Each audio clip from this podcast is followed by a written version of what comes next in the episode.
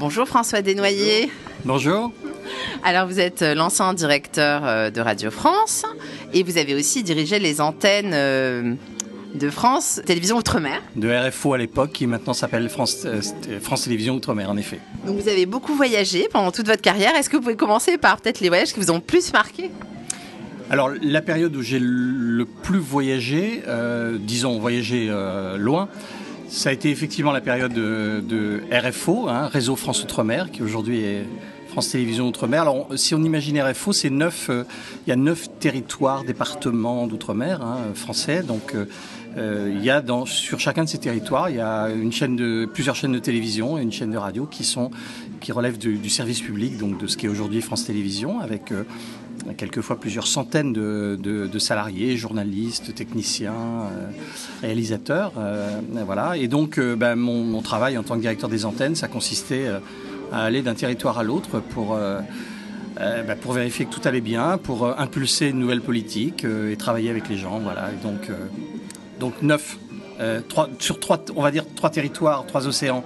L'océan Atlantique, tout, au nord, au large du Canada, Saint-Pierre-et-Miquelon, il faut l'imaginer mais aussi ce qu'on connaît beaucoup plus, les Antilles, Guadeloupe, euh, Martinique, et puis un peu plus bas, euh, sur, en terre brésilienne, hein, en, Amérique du Sud, euh, la Guyane. Ça, c'est le premier océan. Deuxième océan, l'océan Indien.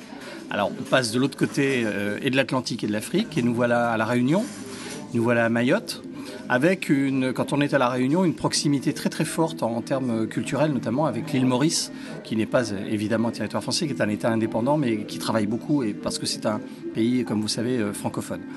Et puis troisième océan, l'océan Pacifique, en l'occurrence le Pacifique Sud. Alors là, on est dans des, terres qui sont très lointaines, qui font rêver. Euh, c'est d'abord la Polynésie française, vous imaginez un, un, ensemble d'archipels sur un territoire marin qui est grand comme l'Europe entière, considérable.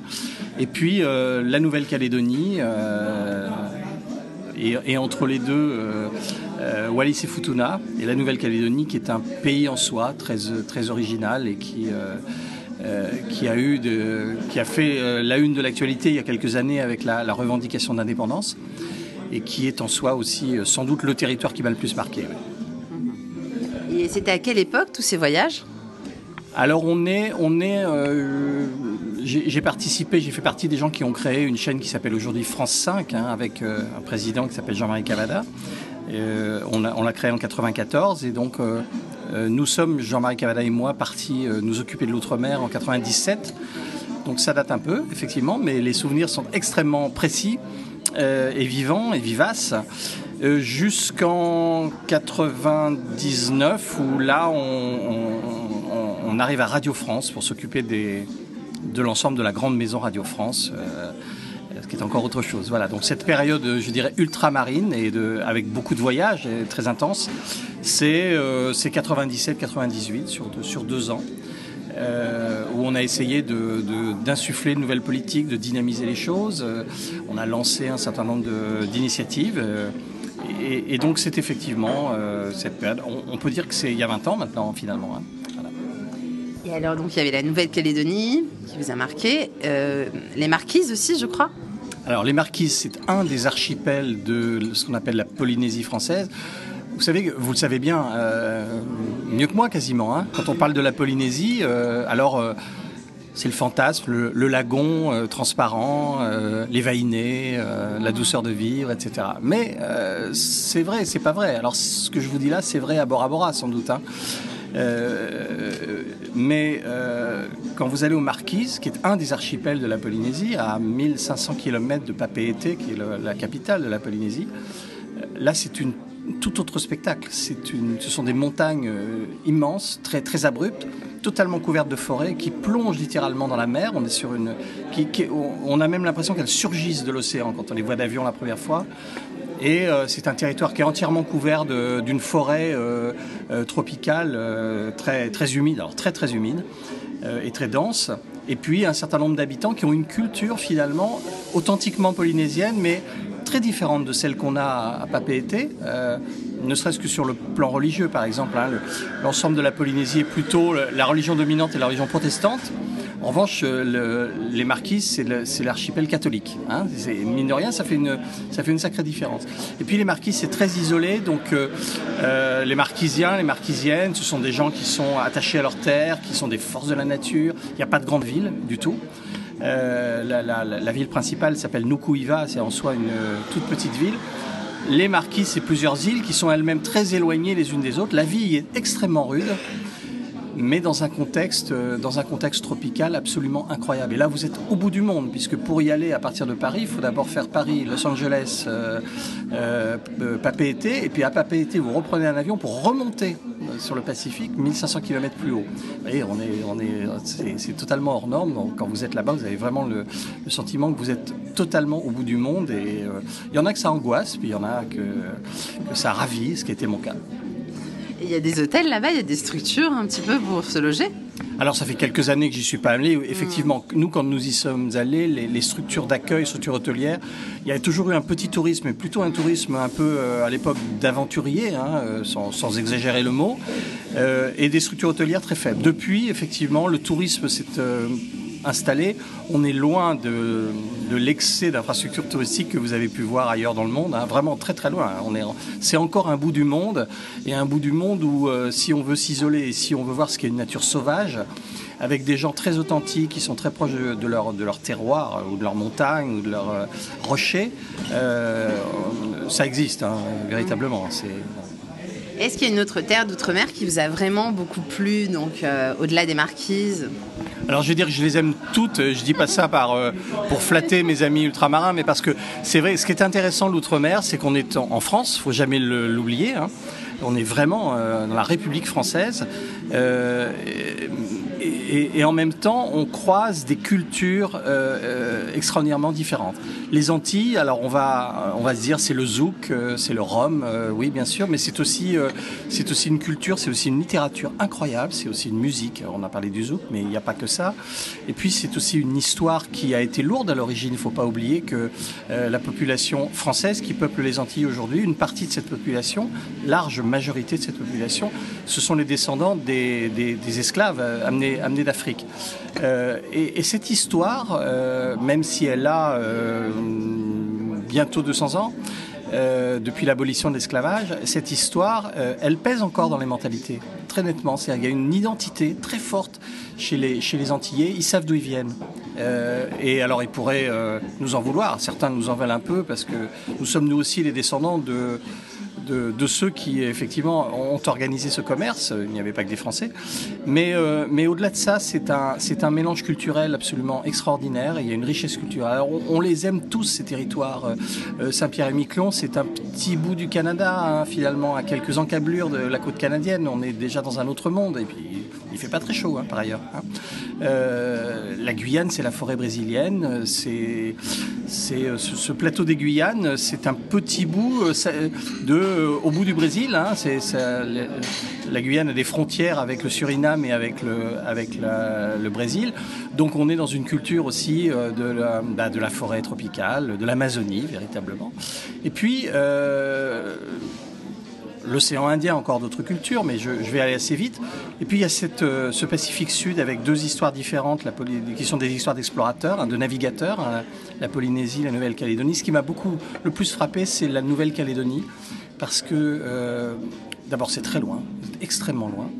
Euh, on est à plus de 24 heures d'avion, il hein, faut imaginer ce que ce que c'est. Et puis euh, c'est une terre très étonnante avec deux populations qui ont appris à vivre ensemble, même s'il y a eu des moments extrêmement difficiles. Les Kanaks qui sont les, Mélanésiens d'origine, hein, qui sont de cette terre véritablement et qui revendiquent euh, euh, que cette terre soit la leur, hein, et qui ont, il y a les Kanaks, il y a 27 langues Kanak par exemple, euh, il y a des, c'est organisé en tribus, en clans, etc. C'est une, c'est un monde extrêmement sophistiqué, assez mystérieux, et en même temps, ils, comme vous et moi, ils vivent avec toute tous les, les, outils d'aujourd'hui naturellement. Et puis vous avez ce qu'on appelle les Caldoches, et qui sont appelés là-bas les Européens, c'est-à-dire les descendants de ceux qui, il y a quelques siècles sont allés euh, peupler, euh, de façon coloniale, hein, dire les choses, cette, euh, cette Nouvelle-Calédonie. Et ces deux peuples ont cohabité de façon pas facile pendant, des décennies, des siècles. et puis essaie aujourd'hui à travers un processus d'autodétermination de, trouver un, une sorte de de statut commun et euh, à l'intérieur de la République française peut-être, euh, euh, mais en tout cas avec une autonomie forte et, c'est très frappant du point de vue humain. D'une part, il y, a, des cultures assez différentes, mais c'est par ailleurs une terre où vous avez le plus grand lagon du monde. Hein. Il, est, français, il est calédonien. Vous avez de la montagne où vous vous croiriez à certains endroits où vous croyez dans les Alpes. Vous avez des vous avez du bush comme le bush australien, avec du bétail. Euh, enfin, il y a un côté Far West, euh, etc. Et donc cette terre, elle est, elle est, elle est belle, elle est riche au sens euh, riche de diversité. Elle est riche par ailleurs parce que c'est une réserve de nickel, une des plus grandes réserves du monde.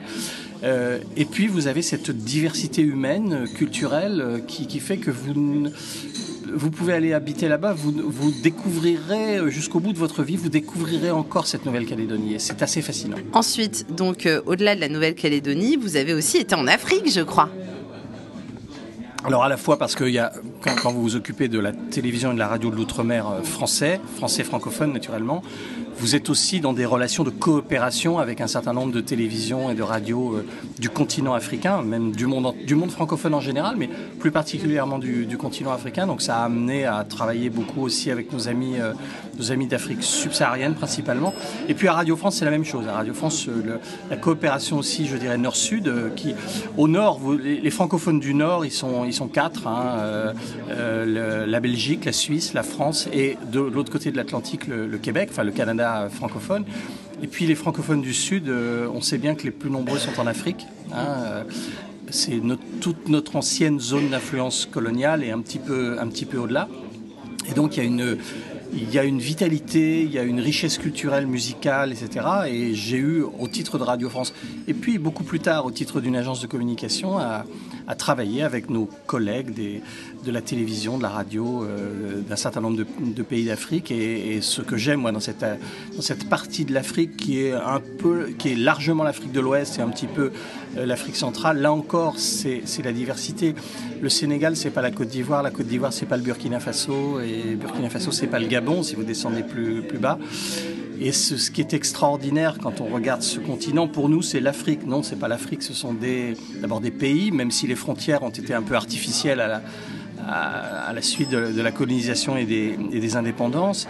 Euh, mais ce sont euh, des ethnies, euh, des cultures, etc. Et dont un pays qui m'a beaucoup frappé. Alors plus récemment, c'est un pays qui, tient l'origine de, de, quelque chose qui est culturellement extraordinaire, qui s'appelle le vaudou. Le vaudou, c'est pas des choses magiques. Hein. Le vaudou, c'est une culture, c'est une musique, c'est une, ce sont des langues, ce sont des, des, masques, des, enfin tout un, tout un cérémoniel. Euh, et, et, le pays qui est le cœur de ça, c'est le Bénin, tout petit pays coincé entre le Togo et le, et le Nigeria, avec euh, le Burkina Faso au nord. Et, où aujourd'hui la culture et les traditions vaudou, qui n'ont jamais euh, disparu, même sous le temps du temps de la dictature marxiste, sont en train de revivre véritablement. Et, le, Bénin se vit comme un peu le point de départ et le centre de quelque chose qui l'histoire est extraordinaire parce que il y a cette culture qui est dans ce coin d'Afrique. Hein. Euh, ça s'appelle le vaudou au Bénin, ça s'appelle les orishas au Nigeria voisin, c'est la même chose. Mais parce que ça a été un des points malheureusement euh, principaux de départ des esclaves qui étaient emmenés euh, dans les Antilles françaises et au Brésil, dans le sud de, ce que sont aujourd'hui les États-Unis, eh bien, ils sont ils sont allés là-bas, ils ont emporté leur chant, leur musique, leur culture, etc. Et c'est de là que naît euh, d'abord le vaudou euh, euh, haïtien, par exemple, c'est la transposition, mais beaucoup plus que ça. Le jazz, la danse brésilienne, la culture brésilienne, tout ça est né de là. Et il y a une histoire absolument extraordinaire à, raconter quand on voit ce coin d'Afrique qui était un coin de malheur, puisqu'on a, on a, envoyé à la mort euh, euh, ou aux travaux forcés euh, des, milliers, des milliers, des milliers, des centaines de milliers d'esclaves. Mais plusieurs siècles plus tard, cette culture, vous la retrouvez de l'autre côté de l'Atlantique. Il y a par exemple, il y a une ville formidable au, Bénin qui s'appelle Ouida, qui est, la ville un peu symbolique du, du départ vers, vers, vers le malheur, hein, donc départ des esclaves. Et à Ouida, il y a un musée qui montre très bien, un musée, il y a une exposition photo permanente qui montre très bien, qui fait le parallèle entre des gestes, que ce soit un pêcheur, que ce soit un danseur, que ce soit un artisan, que ce soit etc., ou une femme qui fait la cuisine, des gestes, des, photos prises au Bénin et des photos prises au Brésil. Et ce qui est extraordinaire, c'est de, rapprocher les deux, de voir à quel point les gestes, les, quelquefois les, habits, euh, les costumes même, sont très proches. On voit bien, il y a l'Atlantique entre les deux, mais on voit bien comment cette culture, elle, est allée euh, connaître une seconde vie, une seconde vie qui est très vivante, hein, très vivace, de l'autre côté de l'Atlantique, sur malheureusement un décor euh, dramatique qui a été l'esclavage. Et sur euh, le vaudou bénin, vous avez fait quoi En fait, c'était des, reportages, des documentaires. Euh, sur quoi vous avez travaillé? Alors nous, on est travaillé. Alors cette fois-ci, je, quitte ma casquette de radio et de télévision. On travaillait au titre d'une agence de communication qui, euh, qui travaillait avec la mairie de la, capitale institutionnelle du, Bénin qui s'appelle Porto Novo. La, capitale qu'on connaît tous, c'est Cotonou, qui est la capitale économique. La capitale institutionnelle, c'est Porto Novo. Et, le maire de Porto Novo a, pris l'initiative, il, y a, quelques années, en, deux, en 2015-16, de lancer le Festival international de Porto Novo qui a lieu sur une petite semaine euh, chaque année au mois de janvier. Euh, et qui est un festival des arts et traditions vaudou et de la culture vaudou. Et il fait revivre. Alors pendant une semaine, vous avez des conférences, des expositions, des, concerts, de la danse, etc. La ville vit véritablement au rythme de son festival. Et, euh, euh, lequel festival se termine par une grande, ce qui s'appelle une déambulation dans les rues de Porto Novo. Et vous avez des centaines de, de masques vaudou quand on dit un masque, on parle des, tenues complètes, hein, euh, qui ont la tête, la tête aux pieds. Et, des, béninois comme ça qui ont revêtu le, masque vaudou. Chaque masque, chaque tenue a une signification très quasiment religieuse. Hein et qui déambule toute une journée à travers, euh, à travers la ville. Et nous, ce qu'on a fait en tant qu'entreprise de communication, c'est qu'on a conseillé, on a aidé la, mairie de Porto Novo dans la, dans, la, deuxième et troisième année du festival à, structurer un petit peu ce travail. Et puis maintenant, ils le font tout seuls, ils le font très bien. Ça vient d'avoir lieu euh, en ce mois de janvier et c'est euh, toujours extrêmement spectaculaire et c'est un, un véhicule culturel très fort dont les Béninois sont extrêmement fiers c'est passionnant et puis c'est méconnu finalement cette culture du vaudou au Bénin. On pense toujours à Haïti, euh, aux îles Caraïbes, mais on n'imagine absolument pas que, l'origine elle est là-bas, que c'est encore très vivant. c'est intéressant. Et euh, au-delà de tous ces voyages, alors maintenant, quelles sont vos activités? Vous parlez d'une agence de communication avec laquelle vous avez travaillé. Je crois que vous avez écrit un livre. Qu'est-ce que vous faites en ce moment?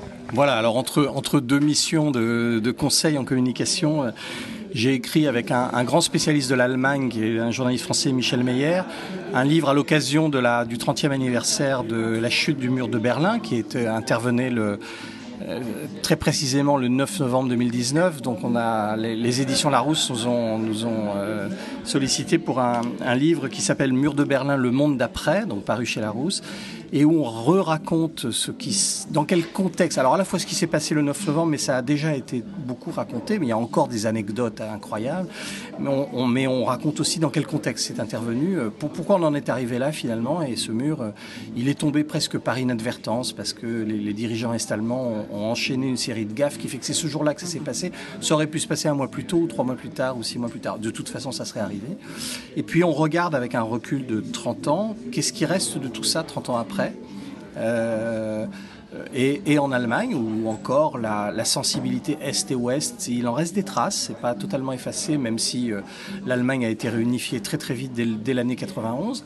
Et puis on regarde aussi quels sont les grands enjeux du monde. À l'époque, le monde était euh, coupé en deux. Il y avait le bloc occidental emmené par les États-Unis, et puis donc avec un capitalisme qui est le modèle économique, et puis vous aviez le bloc communiste socialiste, soviétique, emmené par, euh, par l'Union soviétique. Tout ça, et ce, ce, cette, coupure bipolaire du monde, elle n'existe plus aujourd'hui dans ce qu'on appelle un monde multipolaire, avec un, un nouvel acteur incroyable qui est, qui est, apparu depuis, enfin qui est apparu, qui existe depuis des milliers d'années, mais qui a, qui a connu une, une croissance incroyable, et on n'est qu'au début qui est la Chine, et qui évidemment aujourd'hui euh, euh, fait jeu égal sur un certain nombre de, dans un certain nombre de domaines, pas tous, avec euh, les États-Unis. On voit la guerre, la guerre économique entre la Chine et les États-Unis, mais qui aussi a l'intention de conquérir l'Europe, non pas avec des soldats, mais avec des marchandises, et ça a largement commencé, notamment grâce au e-commerce.